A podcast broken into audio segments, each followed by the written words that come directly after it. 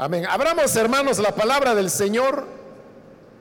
En esta oportunidad vamos a leer en el libro segundo de los Reyes, el capítulo número 19.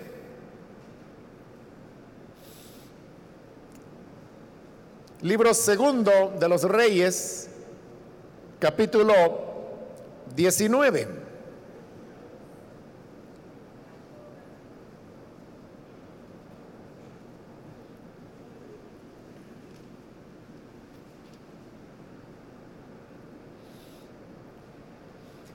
Si lo tiene listo, dice el libro segundo de Reyes, capítulo 19, del versículo número 3 en adelante.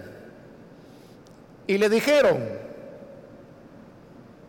así dice Ezequías, hoy es un día de angustia, castigo y deshonra como cuando los hijos están a punto de nacer y no se tienen fuerzas para darlos a luz. Tal vez el Señor tu Dios oiga todas las palabras del comandante en jefe, a quien su Señor, el rey de Asiria, envió para insultar al Dios viviente que el Señor tu Dios lo castigue por las palabras que ha oído. Eleva pues una oración por el remanente del pueblo que aún sobrevive. Cuando los funcionarios del rey Ezequías fueron a ver a Isaías, este les dijo, díganle a su señor que así dice el Señor. No temas por las blasfemias que has oído y que han pronunciado contra mí los subalternos del rey de Asiria. Mira, voy a poner un espíritu en él, de manera que cuando oiga cierto rumor, se regrese a su propio país. Allí haré que lo maten a filo de espada. Solamente eso leemos, hermanos. Pueden tomar sus asientos, por favor.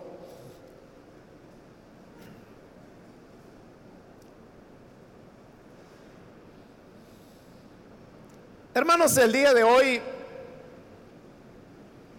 estamos llegando a siete años de haber iniciado este esfuerzo de ayuno y oración por el cese de la violencia en nuestro país. El tiempo transcurre rápidamente y es, es posible que varios de ustedes que están acá son personas que desde hace siete años han estado viniendo a este ayuno que realizamos más o menos ahí por el tercer sábado de cada mes. Probablemente sean muy pocos los que no han faltado a ninguno de los ayunos durante estos siete años, pero sí hay un buen grupo que, aunque quizás no a todos los ayunos, pero han venido a la mayor parte de ellos y hemos estado acá siempre constantes delante del Señor con las peticiones de oración que se plantearon desde el inicio de este esfuerzo y que solamente fueron cambiadas algunas de ellas ahí por el año tercero quizá debido pues a que también las condiciones en el país habían cambiado y entonces el esfuerzo se dirigió hacia algún otro tipo de petición. Pero fundamentalmente de, las seis peticiones que hemos tenido, eh, casi todas ellas, la mayoría de ellas, las hemos conservado durante estos siete años.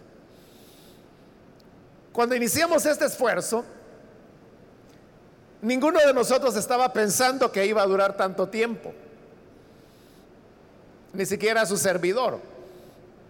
Si en ese momento me hubieran dicho que iban a transcurrir siete años y que todavía habríamos de tener estas peticiones de oración, pues me hubiera parecido quizá algo excesivo. Sin embargo, como le dije hace un momento, el tiempo transcurre rápidamente y si no fuera pues porque tenemos conciencia de cuándo se comenzó este esfuerzo, pues nos parecería que no es tan largo como realmente lo es. Ahora, ¿qué es lo que ha ocurrido en estos siete años? Porque lo que nos impulsó hace siete años a iniciar el esfuerzo fue precisamente la preocupación de los niveles de violencia que había en el país, los cuales eran graves. Pero ¿qué ha ocurrido en estos siete años? Realmente, hermanos, las noticias y los datos no son tan alentadores. Porque en los siete años que llevamos de este esfuerzo, por supuesto hasta la fecha de hoy, un total de 32 mil 431 personas han sido asesinadas de manera violenta en nuestro país. La mayor parte de ellos son hombres y hombres jóvenes, niños, adolescentes y jóvenes por debajo de los 20 años de edad. Hablar de 32.431 personas asesinadas violentamente, casi, hermanos, es ya la mitad de, de víctimas mortales que se calcula hubo durante el periodo de la guerra civil.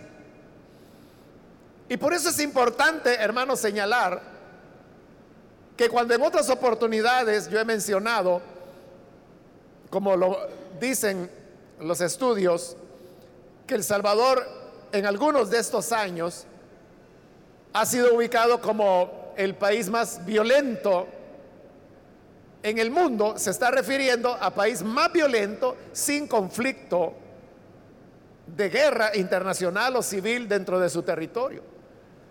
Porque hay países que sí tienen guerras y obviamente los índices de muertes en estos países es más alto que en El Salvador.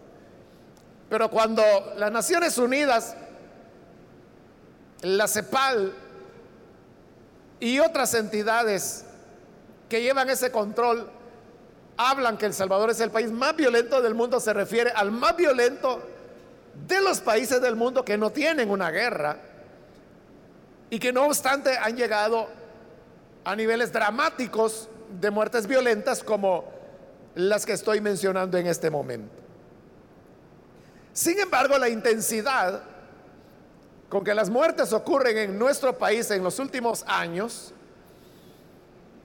fundamentalmente en los últimos dos años, 2015 y 2016, es un índice mucho más intenso que el que hubo durante los 11 años de guerra civil en El Salvador. Del año de 1981 hasta 1992, que es cuando se produjo la guerra civil en El Salvador, el promedio de muertes violentas en el país fue de 47 por cada 100 mil habitantes. Pero en este momento, en el año 2016, el índice es de 90 asesinatos por cada 100 mil habitantes. Es decir, casi el doble del índice de muertes que se dio durante los 11 años del conflicto armado. 90 por cada 100 mil habitantes es el índice que tenemos en este año 2016, pero el año pasado, el 2015, fue el año más violento de los últimos 65 años de historia del país. El año anterior se llegó a 102 mil muertes por cada 100 mil habitantes lo cual más que duplica el índice de muertes que hubo durante toda la guerra civil.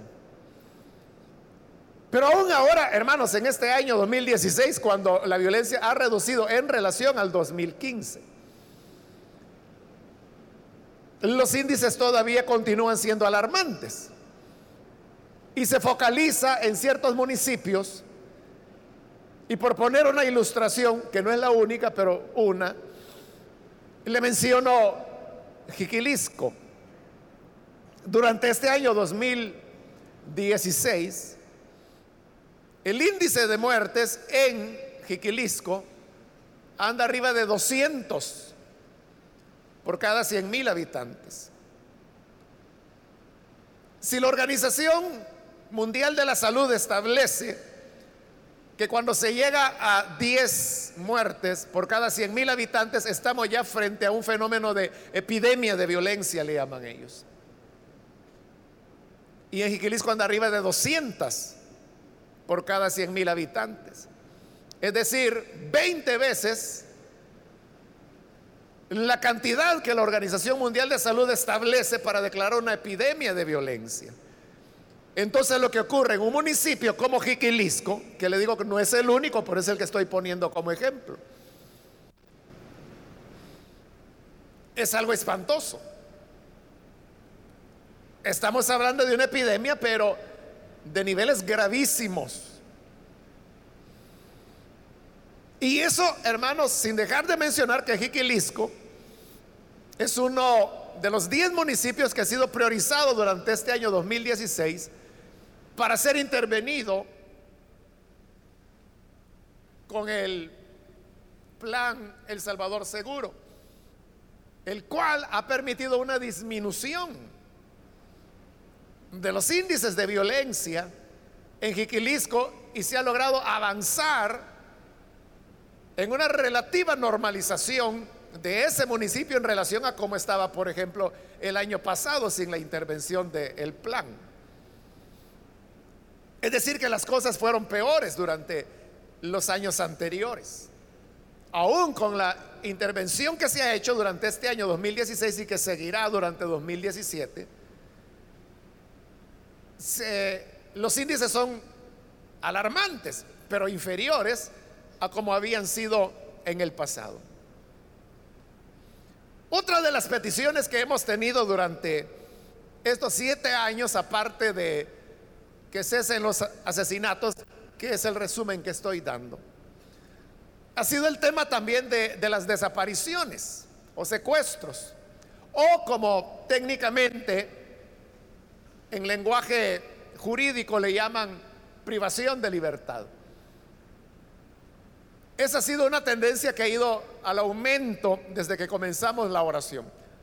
O, sea, no desde que comenzamos la oración, antes era una tendencia que iba al crecimiento. Pero en el año 2009, cuando iniciamos este esfuerzo, había ya cierto nivel de desapariciones o secuestros o privaciones de libertad. En el 2010 aumentó, en el 2011 volvió a aumentar, en el 2012 volvió a aumentar, ahí estamos ya en el año de la tregua,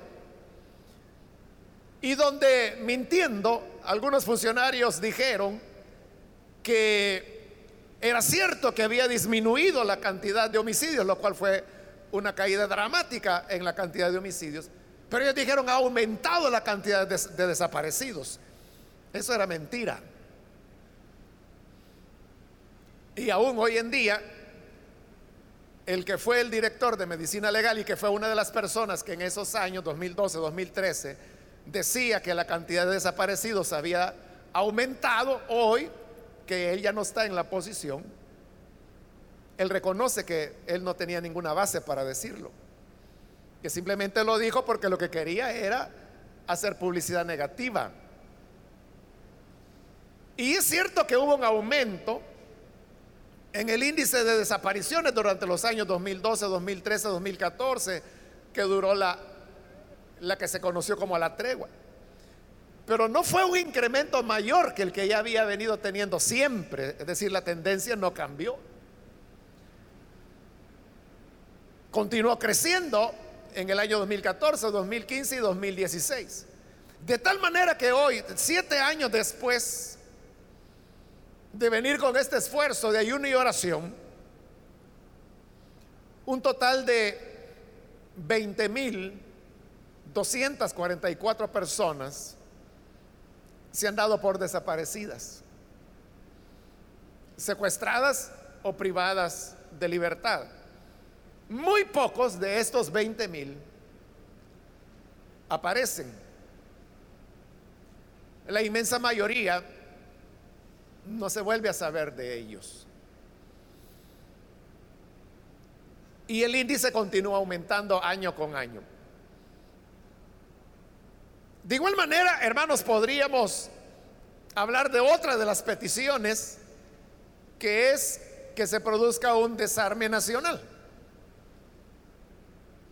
Pero lo que ha ocurrido durante los últimos dos años es que ha habido más bien un rearme. Y los grupos delincuenciales son los que han acaparado las armas. A mediados del año anterior o a finales del año pasado, un periódico que se dedica al periodismo investigativo en nuestro país, comenzó a indagar en el mercado negro de armas que hay en Centroamérica, el cual es bastante grande. Y ellos encontraron que el mercado de armas en el mercado negro estaba desabastecido. El mercado negro no tenía armas ni en Guatemala, ni en Honduras, ni en El Salvador. Y el preguntar por qué no habían armas es porque todas habían sido compradas y traídas a El Salvador. La inmensa mayoría de ellas, estoy hablando arriba de un 99% adquiridas en el mercado negro de manera ilegal. Pero el otro porcentaje es adquirido en las ventas de armas legales que hay en el país, que no solamente venden las armas, sino que también la munición para su uso. Es muy difícil poder conocer qué cantidad de armas hay en nuestro país. La Policía Nacional Civil hace un, par de años hablaba de 450 mil armas ilegales que circulan en el país. El programa de las Naciones Unidas para el Desarrollo, conocido como el PNUD, habla que es medio millón de armas circulando en el país, pero ese dato se refiere a un momento anterior a este desabastecimiento que hubo en el mercado negro y que no sé si continúa hasta el día de hoy. Porque todas esas armas habían sido traídas a El Salvador. Y eso es lo que vemos, hermanos, en las noticias, que lo leemos en los periódicos, de cómo grupos delincuenciales ahora tienen fusiles M16, subametralladoras, fusiles AK-47, que por ponerle un ejemplo, durante el conflicto de la guerra civil en El Salvador, AK-47 los únicos que tenían en El Salvador eran los comandantes de la guerrilla, que no eran más de 50.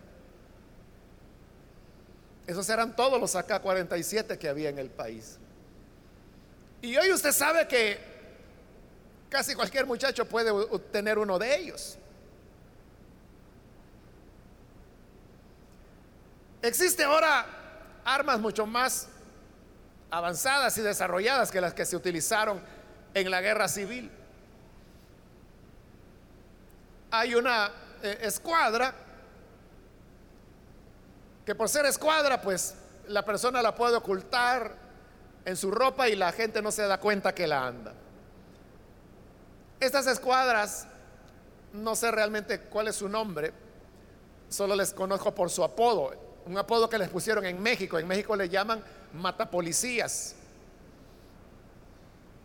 porque es una escuadra que tiene un tiro que perfora los blindajes. Y lo han utilizado en México los narcotraficantes que tienen un enfrentamiento armado contra el ejército.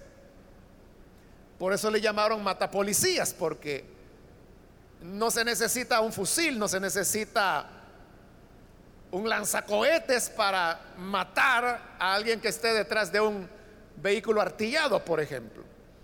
Con esa escuadra matapolicía usted puede dispararle a alguien que está detrás de un blindaje y lo mata, porque la bala atraviesa el blindaje.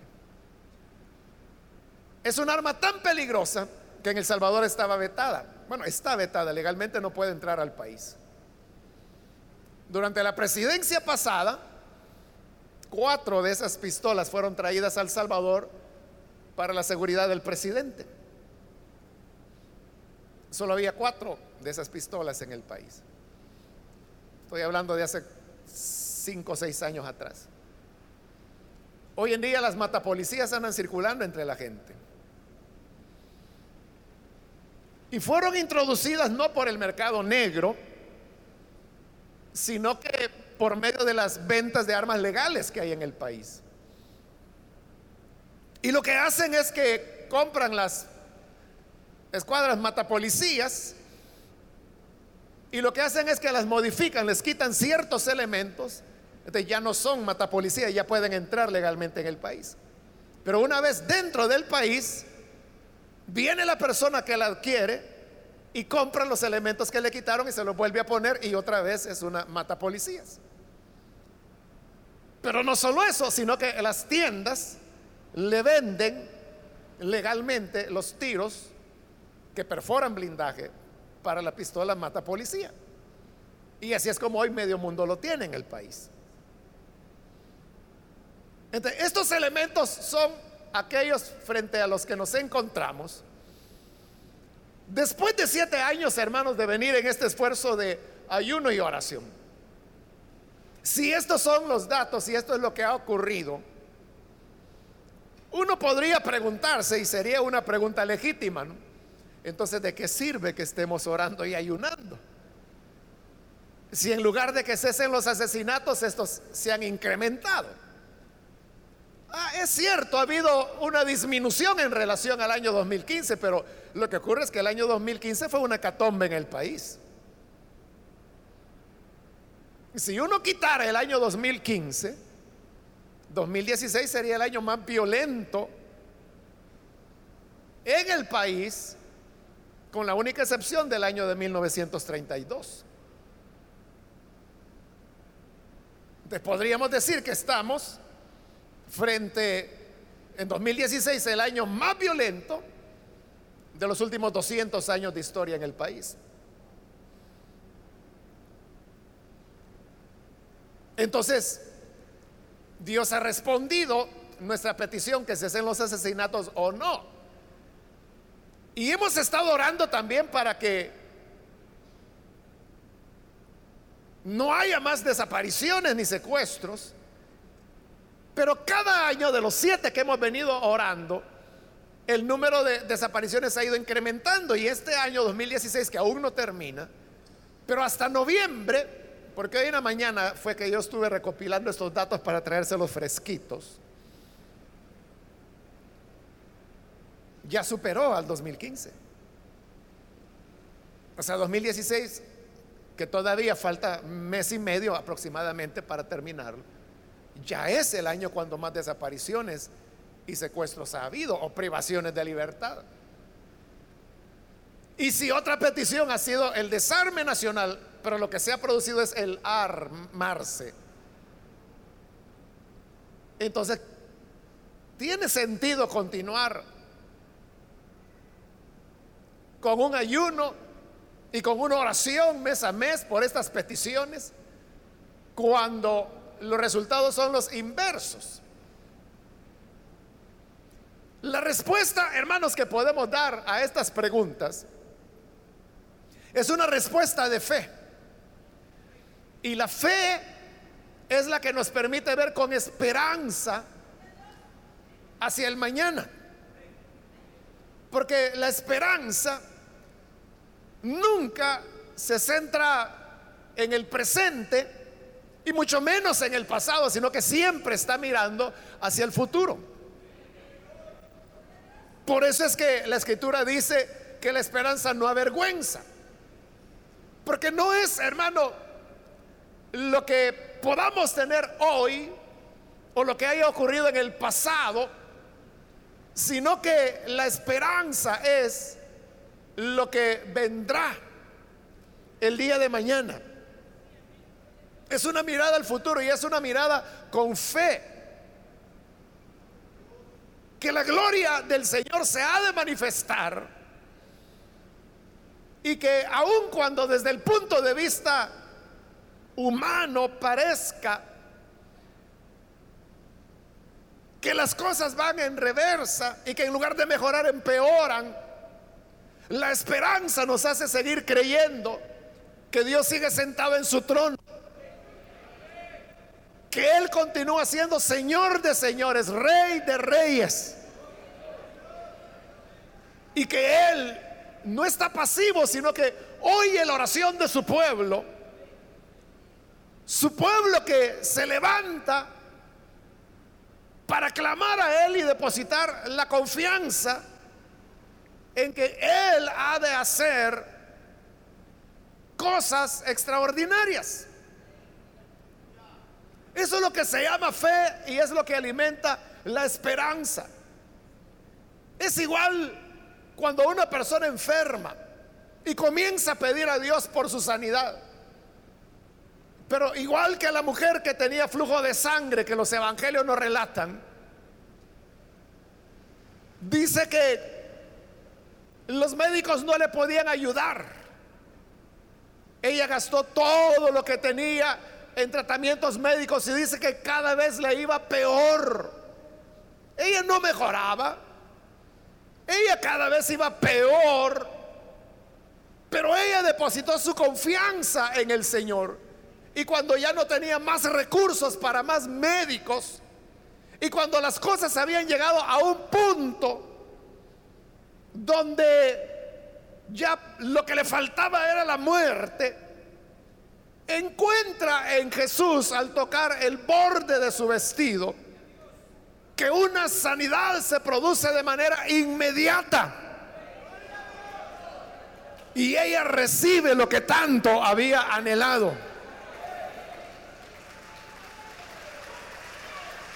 aun cuando había ido empeorando en su salud. La mujer tocó el borde del vestido de Jesús mientras Jesús caminaba a casa de un hombre que tenía a su hija, una niña de 12 años, enferma. Y ella estaba agonizando. Y en la desesperación del hombre busca a Jesús y Jesús le dice, yo iré. Y es camino a casa de este hombre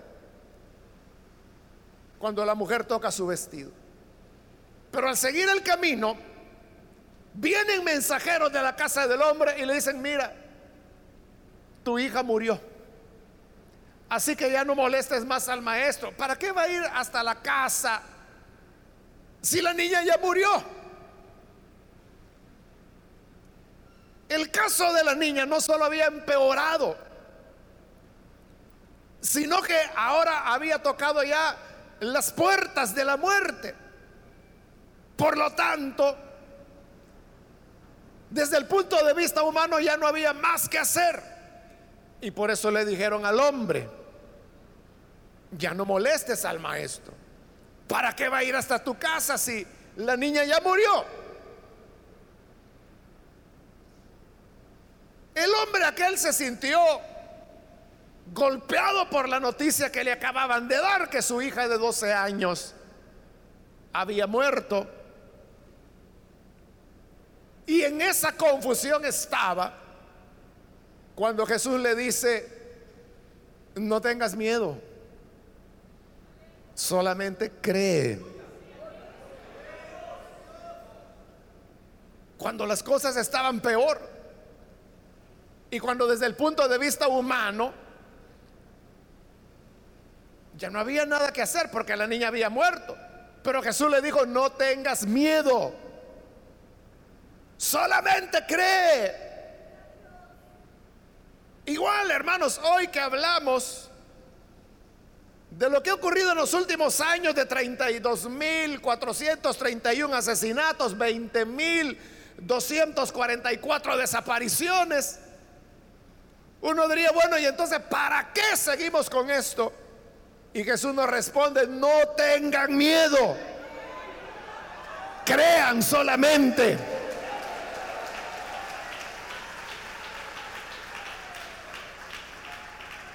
Él es el que sabe el cuándo, el cómo hará las cosas. Él solo nos dice, no tengan miedo, crean solamente y creer se expresa, hermanos, en la oración.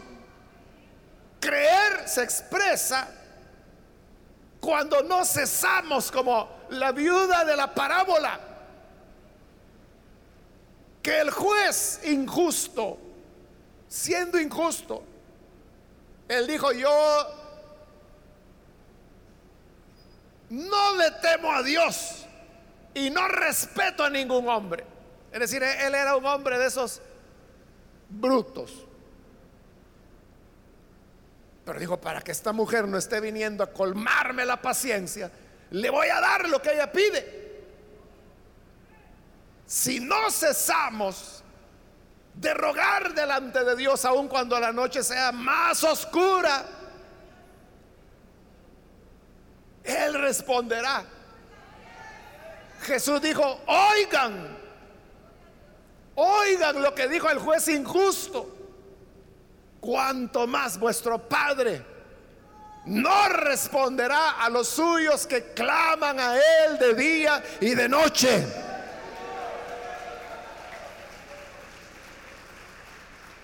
La perseverancia en la oración fue lo que le permitió a la mujer viuda obtener la respuesta que ella necesitaba.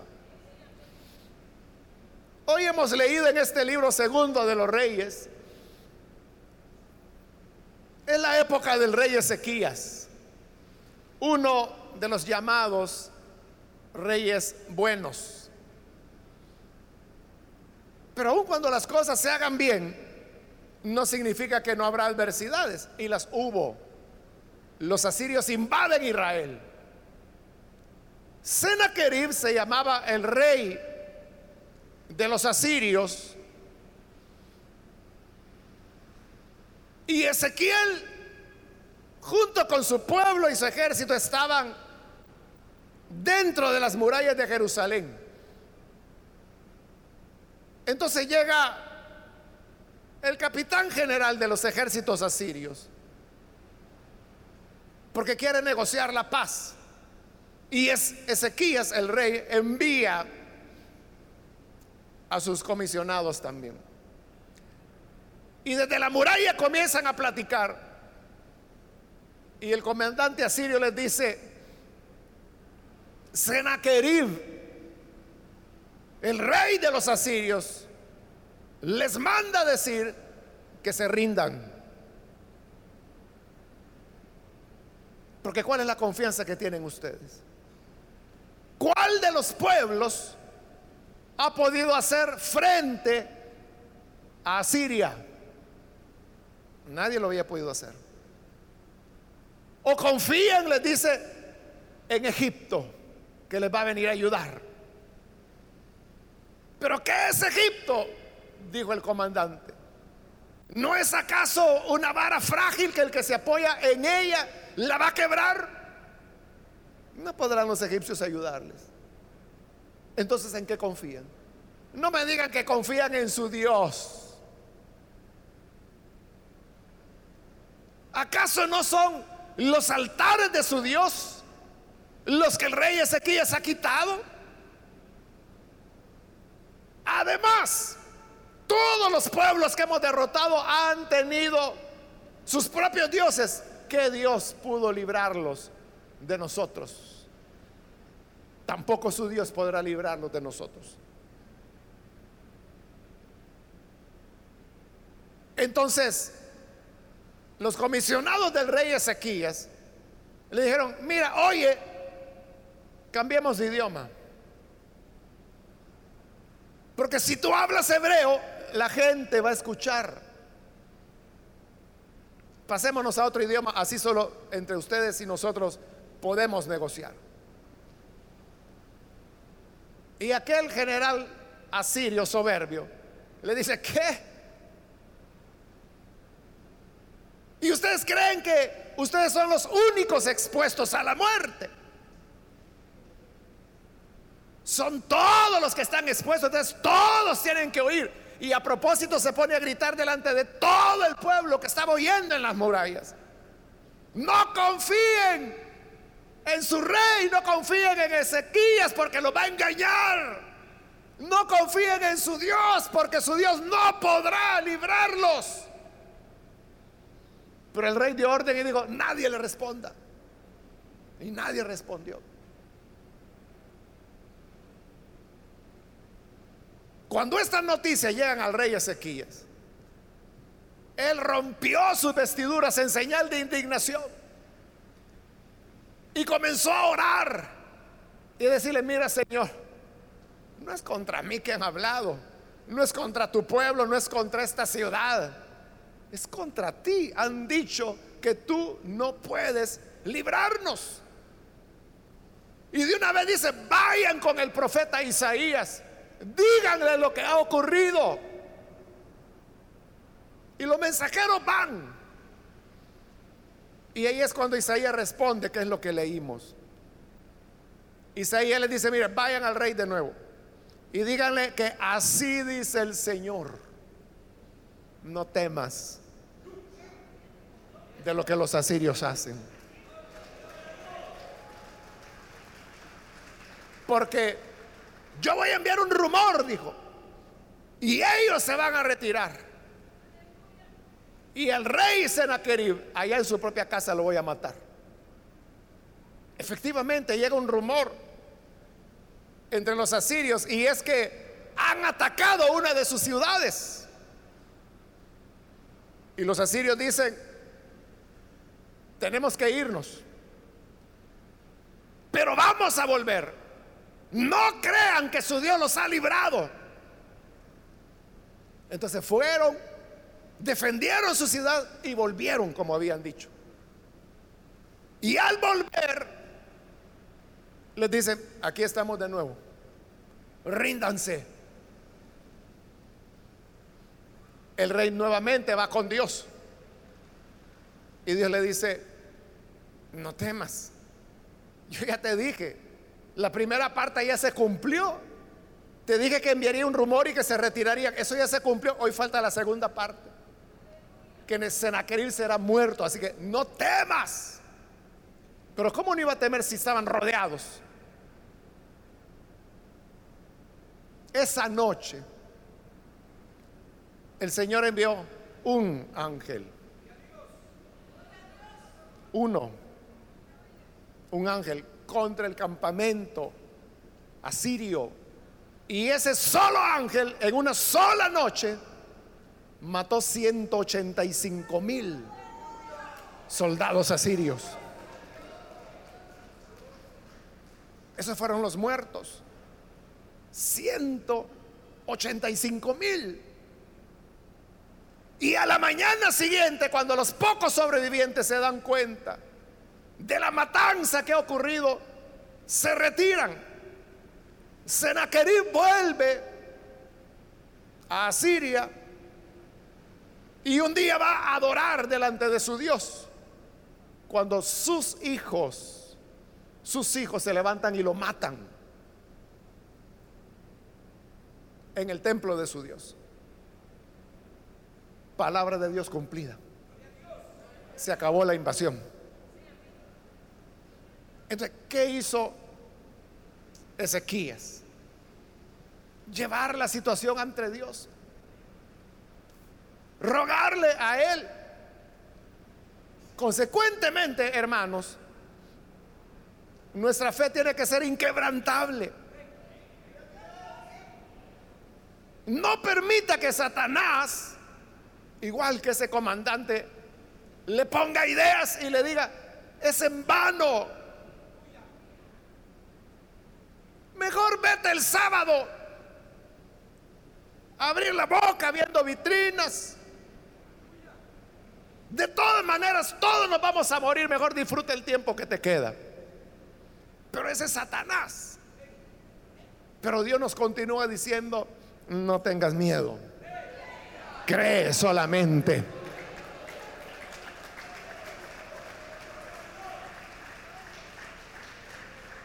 Y ya le dije que el creer es algo que se proyecta hacia el futuro, hacia el mañana. El creer que aunque se van dando cambios en los patrones de violencia en nuestro país, al final de todo Dios es el que tiene la respuesta que su pueblo está pidiendo. ¿Qué es lo que ha cambiado en la violencia en nuestro país? Que en años anteriores, hasta hace dos años, hasta 2014, la violencia era fundamentalmente urbana, no rural. Pero a partir del 2015, hoy la violencia se ha trasladado al campo. Todavía hay asesinatos en áreas urbanas, obviamente, pero hay más ahora en el campo. Otra cosa que ha cambiado es que antes, de 2014 hacia atrás, la violencia estaba enfocada en municipios muy específicos del país.